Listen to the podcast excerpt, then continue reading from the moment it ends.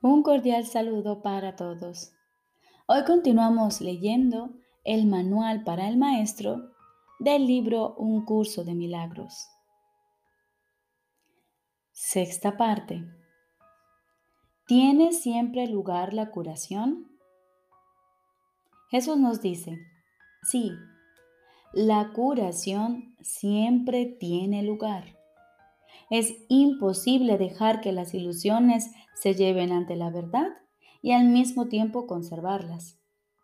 La verdad demuestra que las ilusiones no tienen ningún valor.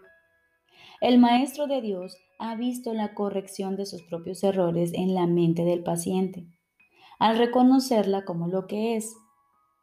Al haber aceptado la expiación para sí mismo, también la ha aceptado para el paciente.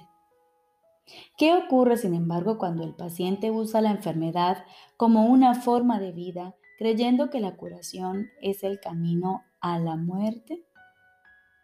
Cuando esto ocurre, una curación repentina podría ocasionar una aguda depresión y una sensación de pérdida tan profunda que el paciente podría incluso tratar de destruirse a sí mismo.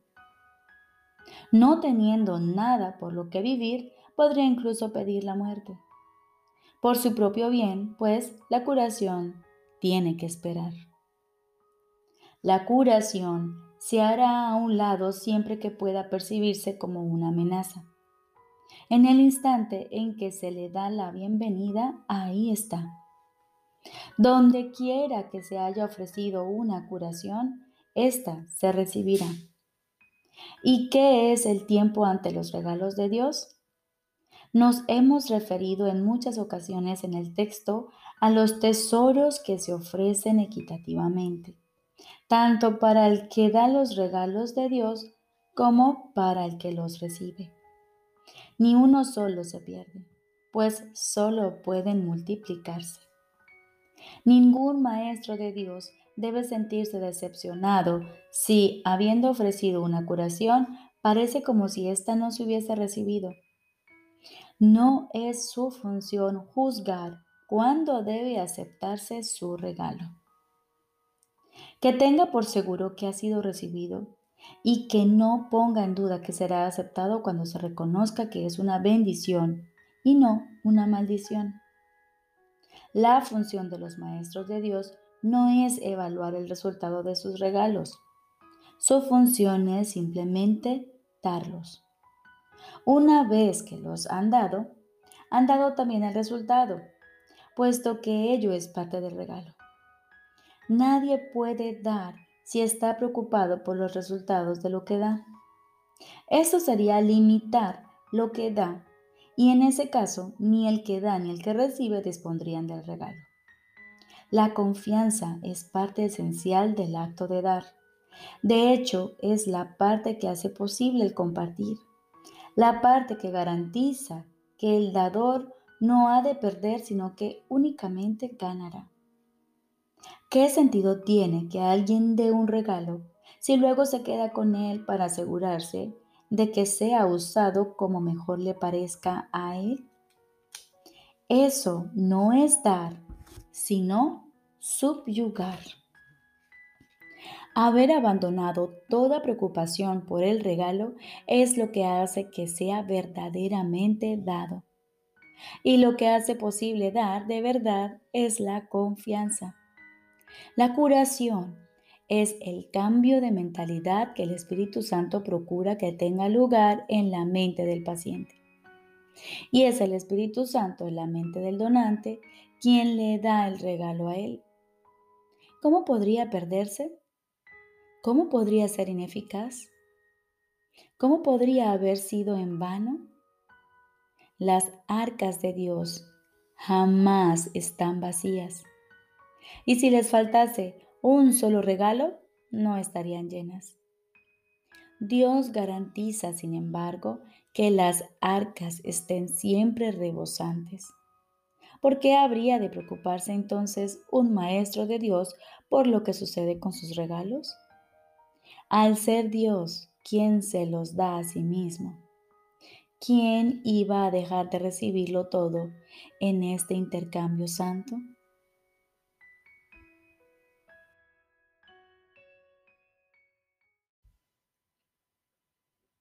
Ahora continuamos con el libro de ejercicios. Quinto tema especial. ¿Qué es el cuerpo? El cuerpo es una cerca que el Hijo de Dios se imagina haber erigido para separar partes de su ser de otras partes.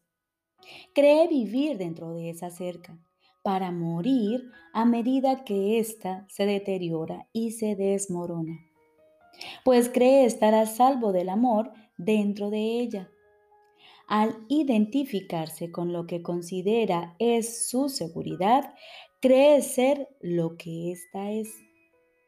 ¿De qué otro modo, si no, podría estar seguro de que permanece dentro del cuerpo y de que mantiene al amor fuera?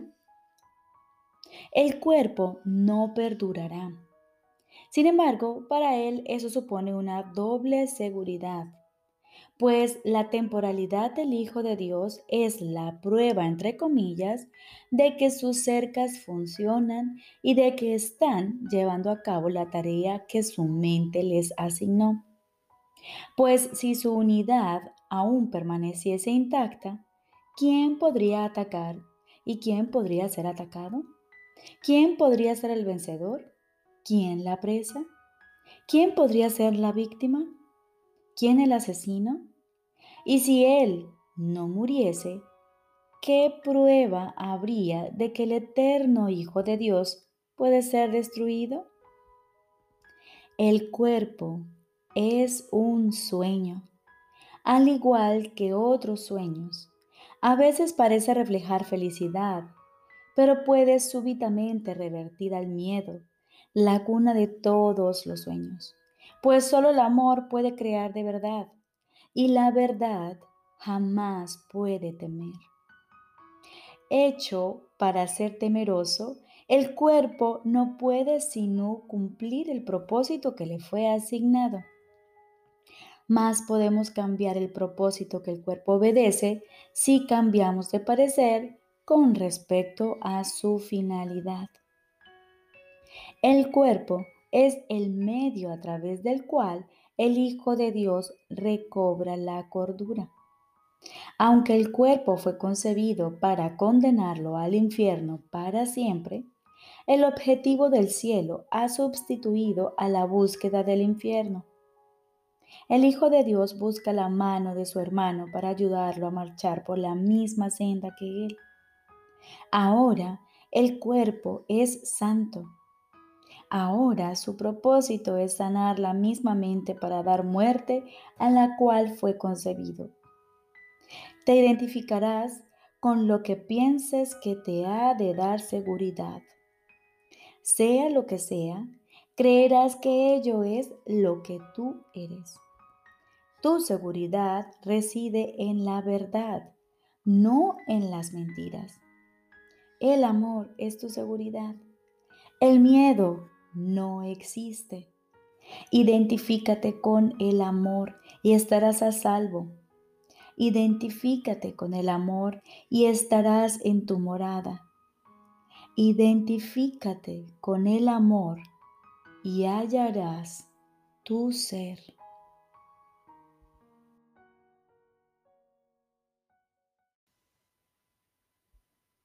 Lección número 264 el amor de Dios me rodea.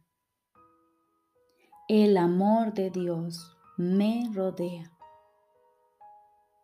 Padre, estás delante y detrás de mí, a mi lado, allí donde me veo a mí mismo y donde quiera que voy.